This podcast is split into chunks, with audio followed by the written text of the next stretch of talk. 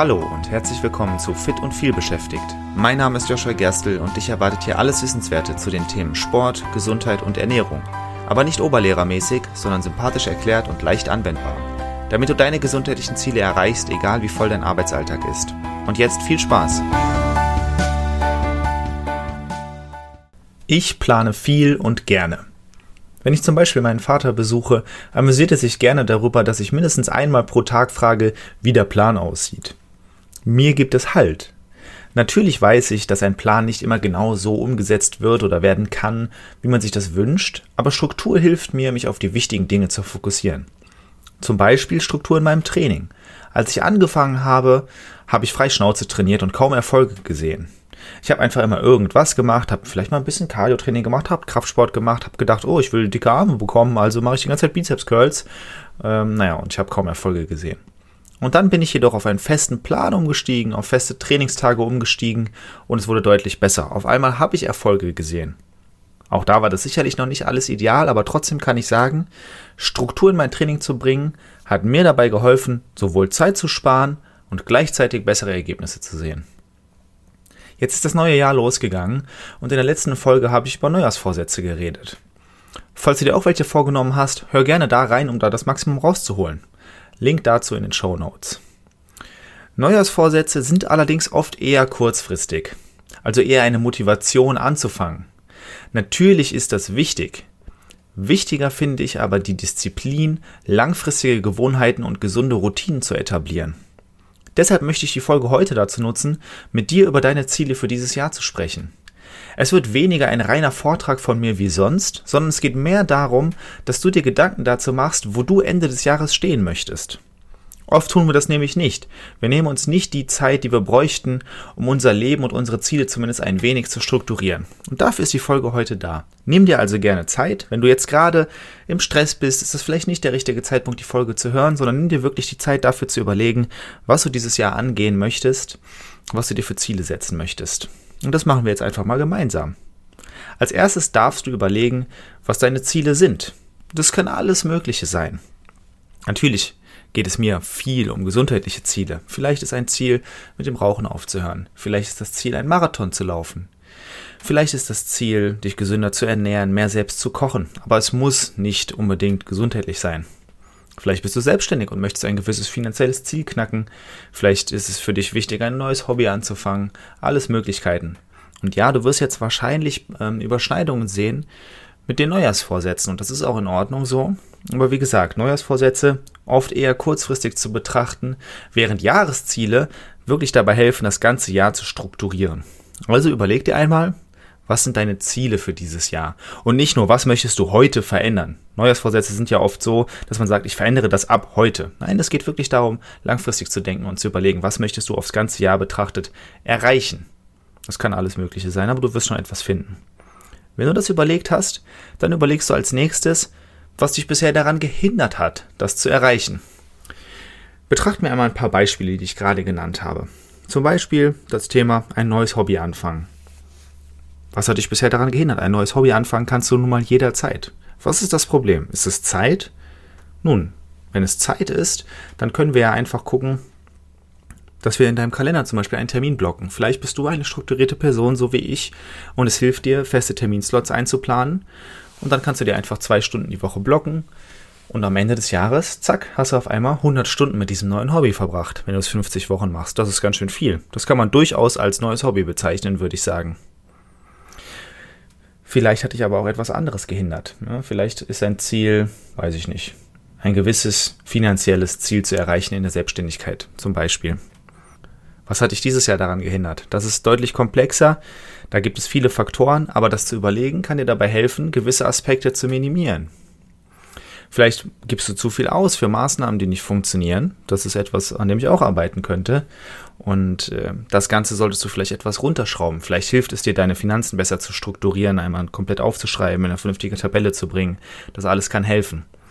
Wenn du also einmal analysierst, was deine Ziele sind fürs Jahr und du dann guckst, was dich bisher daran gehindert hat, dann ist es leichter, diese Faktoren zu eliminieren. Klar, es kann auch sein, du nimmst dir etwas vor, was du dir bisher nie vorgenommen hast. Gut, dann hat dich bisher wahrscheinlich nichts daran gehindert, weil du hast es noch nicht probiert. Oder was dich daran gehindert hat, ist, dass du einfach es noch nicht probiert hast. Wenn das der Fall ist, dann ist es natürlich leicht. Aber es kann eben auch andere Punkte geben. Und das kann dazu führen, dass vielleicht mal ganz andere Sachen auch verändert werden. Also zum Beispiel, vielleicht ist dein Ziel, laufen zu gehen. Häufig regelmäßig laufen zu gehen. So. Und was hat dich dir letztes Jahr daran gehindert? Vielleicht hast du eine Verletzung im Fußgelenk gehabt und hast deswegen Schmerzen, wenn du länger, wenn du länger unterwegs bist. Also wenn du, wenn du anfängst zu laufen, dann kriegst du Schmerzen. Nun, das wird auch jetzt immer noch der Fall sein. Das heißt, vielleicht sagst du, okay, damit ich das schaffen kann, muss ich mal zum Arzt gehen und das untersuchen lassen. Dann machst du das und dann stellst du fest, okay, du brauchst vielleicht gewisse Mobilitätsübungen und fängst an, eine Mobilitätsroutine zu etablieren. Abends zum Beispiel, so wie ich das jetzt auch mache. Und so an deiner Mobilität zu arbeiten. Und dann werden deine Schmerzen besser, du kannst anfangen zu laufen und gleichzeitig hast du an deiner Beweglichkeit gearbeitet und vielleicht noch eine Routine mehr entwickelt, die du auch langfristig halten kannst. Das heißt, wenn du dir überlegst, wie du gewisse störende Faktoren eliminieren kannst, kann das dazu führen, dass du auch nochmal ganz neue Sachen entdeckst, die du dieses Jahr durchführen kannst. Das ist immer sehr, sehr schön und deswegen ist es sinnvoll, das Ganze so, ich sag mal, analytisch anzugehen. Als nächstes gilt es, in die Zukunft zu blicken. Wann möchtest du deine Ziele erreicht haben? Also, wenn du ein Jahresziel hast, ist es dir wichtig, dann einfach am Ende des Jahres zu sagen, okay, ich habe das jetzt geschafft also zum Beispiel Rauchen, ich möchte mit dem Rauchen aufhören, mein Jahresziel ist es, keine Zigarette zu rauchen. Okay, gut, das musst du halt bis Ende des Jahres durchhalten. Vielleicht ist dein Ziel aber auch für das Jahr, dass du einen Marathon laufen möchtest. Dann kann es sinnvoll sein, sich einen Marathon rauszusuchen, der sich für dich besonders interessant anhört. Also zum Beispiel stellst du vielleicht fest, okay, im September gibt es bei mir in der Nähe einen Marathon durch die Natur, den ich besonders schön finde. Den würde ich gerne mitlaufen. Dann weißt du, deine Vorbereitung bis dahin die muss im September fertig sein, weil ansonsten kannst du diesen, diesen Marathon nicht mitlaufen. Also wann möchtest du dir erreicht haben, deine Ziele? Und auch sehr wichtig, sind Teilziele möglich? Das ist auch in meinem Coaching immer ein wichtiges Thema. Es ist sehr, sehr sinnvoll, Ziele in kleinere Ziele oder in kleinere Teilziele zu untergliedern.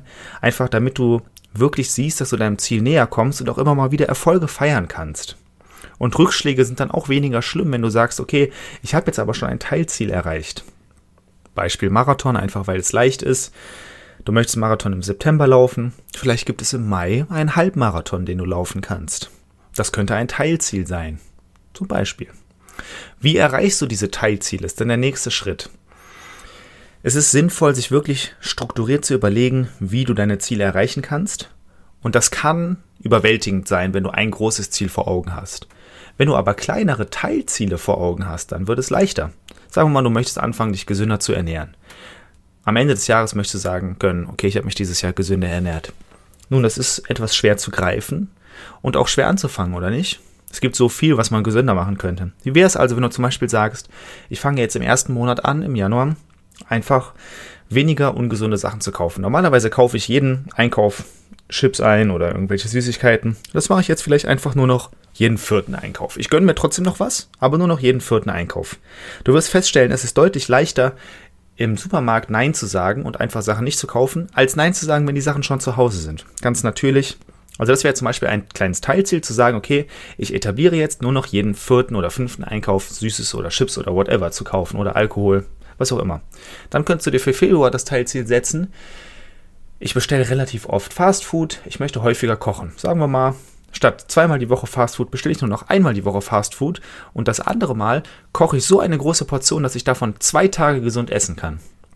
Zum Beispiel, dann etablierst du auch das. Wieder ein Teilziel, was du erreichen kannst und das baust du so nach und nach auf. Und wenn du das das ganze Jahr über machst, wirst du feststellen, dass du am Ende des Jahres dich deutlich gesünder ernährt hast, aber es nicht so überwältigend sich angefühlt hat, weil du einfach nach und nach deine Teilziele abgearbeitet hast. Und dann gilt es eben wirklich, diese konkreten Schritte auszuarbeiten, damit du auf dem richtigen Weg bleibst. Auch bei Teilzielen hilft es trotzdem zu sagen, okay, um dieses Teilziel zu erreichen, um zum Beispiel, bleiben wir bei dem Thema, alle vier, ähm, nur alle viermal etwas gesund, etwas Ungesundes einzukaufen, muss ich das konkret geplant haben. Ich muss meine Einkäufe konkret planen, weil wenn ich einfach nur in den Laden gehe und einkaufe, worauf ich Bock habe, dann landet automatisch irgendwas Ungesundes in meinem Wagen. Aber wenn ich mir vorher überlege, was ich brauche und auch nur das kaufe, dann passiert es nicht. Das wäre also ein konkreter Schritt, den du gehen kannst. Überleg dir also deine Ziele, überleg dir die Teilziele und dann die konkreten Schritte dahin. Und als letztes, wie gehst du mit Rückschlägen um? Beziehungsweise was kann es für Rückschläge geben? Lassen sich manche davon schon vorher verhindern? Ich will keine Illusion erzeugen. Die Wahrscheinlichkeit, dass es Rückschläge gibt, ist extrem hoch. Es geht fast nie alles reibungslos ab. Und das ist auch in Ordnung so. Das ist vollkommen okay. Es wird Rückschläge geben und damit muss man umgehen. Vielleicht möchtest du dich mehr bewegen. Vielleicht hast du diese Fußproblematik, die ich am Anfang erwähnt habe als Beispiel. Bist hier angegangen, siehst auch Fortschritte und dann kommt sie aber mal zurück, weil du zum Beispiel umgeknickt bist beim Laufen. Oder du bereitest dich auf den Marathon vor und dich erwischt eine dicke Erkältung und du fällst ein paar Wochen aus aus dem Training. Und danach merkst du, oh, du bist jetzt wieder einige Wochen zurückgeworfen. Das ist ärgerlich und das kann sehr demotivierend sein, aber das heißt nicht, dass du dein Ziel nicht erreichst. Deswegen finde ich es gut, dir schon vorher zu überlegen, was könnten Rückschläge sein wie kannst du die vielleicht verhindern? Ja, also zum Beispiel, wenn du weißt, ich habe Laufschuhe, aber tendenziell knicke ich da häufig drin um, ist vielleicht jetzt der richtige Zeitpunkt gekommen, sich einmal in einem, äh, in einem Schuhgeschäft beraten zu lassen, was für dich die richtigen Schuhe sind, in denen du nicht so umknickst. Ähm, aber nicht alles wird sich verändern lassen können und du kannst dir aber vorher schon überlegen, wie gehst du mit diesen Rückschlägen um. Was machst du dann? Kannst du vielleicht deinem Ziel näher kommen, auch wenn du gerade nicht so daran arbeiten kannst, wie du das möchtest? Sagen wir mal, bleiben wir beim Marathon-Beispiel, du fällst ein paar Wochen aus. Was kannst du stattdessen machen? Je nachdem, wie du ausfällst, könntest du zum Beispiel vielleicht deinen Bauch trainieren. Eine gute Bauchstabilität sorgt dafür, dass du weniger Energie beim Laufen, verbrauchst. Vielleicht kannst du in der Zeit an deiner Mobilität arbeiten, deine Fußmobilität verbessern, deine Fußmuskulatur stärken, ohne zu laufen und so einfach dafür sorgen, dass du generell weniger verletzungsanfällig bist. Vielleicht kannst du in der Zeit äh, dich informieren, was gibt es für Möglichkeiten, die du konkret vor dem Marathon unternehmen kannst, um dir den Marathon möglichst leicht zu machen. Was solltest du vorher essen? Was solltest du vielleicht an Nahrungsergänzungsmittel nehmen? Wenn du dich da vorher darüber informierst und dann genau in der Zeit, wo du vielleicht eben nicht laufen kannst, hast du die Zeit trotzdem gut genutzt. Das sind also Möglichkeiten, wie du mit Rückschlägen umgehen kannst. So, ich hoffe, Du hast dir die Zeit genommen, die du brauchtest, um deine Ziele für dieses Jahr zu organisieren. Falls ja, dann herzlichen Glückwunsch. Damit hast du bereits einen enorm wichtigen Schritt getan. Lass uns einmal nochmal kurz überlegen, was das für Schritte waren. Du solltest dir deine Ziele überlegen. Du solltest dir überlegen, was dich bisher daran gehindert hat. Dann solltest du deine Teilziele überlegen und die konkreten Schritte dahin. Und dann am Ende solltest du überlegen, wie du mit Rückschlägen umgehst. Wenn du all das gemacht hast, dann bist du gut vorbereitet. Jetzt gilt es nur noch, einen Plan dafür auszuarbeiten und dich eben daran auch zu halten. Oder ihn anzupassen, falls nötig. Es kann sehr gut sein, dass du Anpassungen vornehmen musst und das ist auch okay. Ein Jahr zu planen ist ziemlich schwierig, aber versuchen kann man es. Wenn du Fragen dazu hast oder Inspiration benötigst, dann melde dich sehr gerne bei mir. Zum Beispiel auf LinkedIn. Ich helfe dir gerne, damit dieses Jahr besonders erfolgreich für dich wird. Was dir sicherlich ebenfalls helfen wird, ist, regelmäßig diesen Podcast zu hören. Also sage ich mal, bis zur nächsten Folge. Vielen Dank, dass du auch in dieser Folge wieder mit dabei warst. Ich hoffe, du konntest etwas für dich mitnehmen und hattest sogar Spaß dabei. Weitere Infos zum Podcast und mir findest du auf meiner Webseite joshua-gerstel.de. Und wenn du noch tiefer in das Thema einsteigen und mit mir gemeinsam deinen ganz individuellen Weg ausarbeiten möchtest, dann lass uns doch einfach mal dazu quatschen. Und zwar im Rahmen eines persönlichen Kennenlerntermins. Den Link dazu findest du direkt auf meiner Webseite und zusätzlich in den Shownotes zu dieser Episode. Ich freue mich auf dich und bis zur nächsten Folge. Dein Joshua.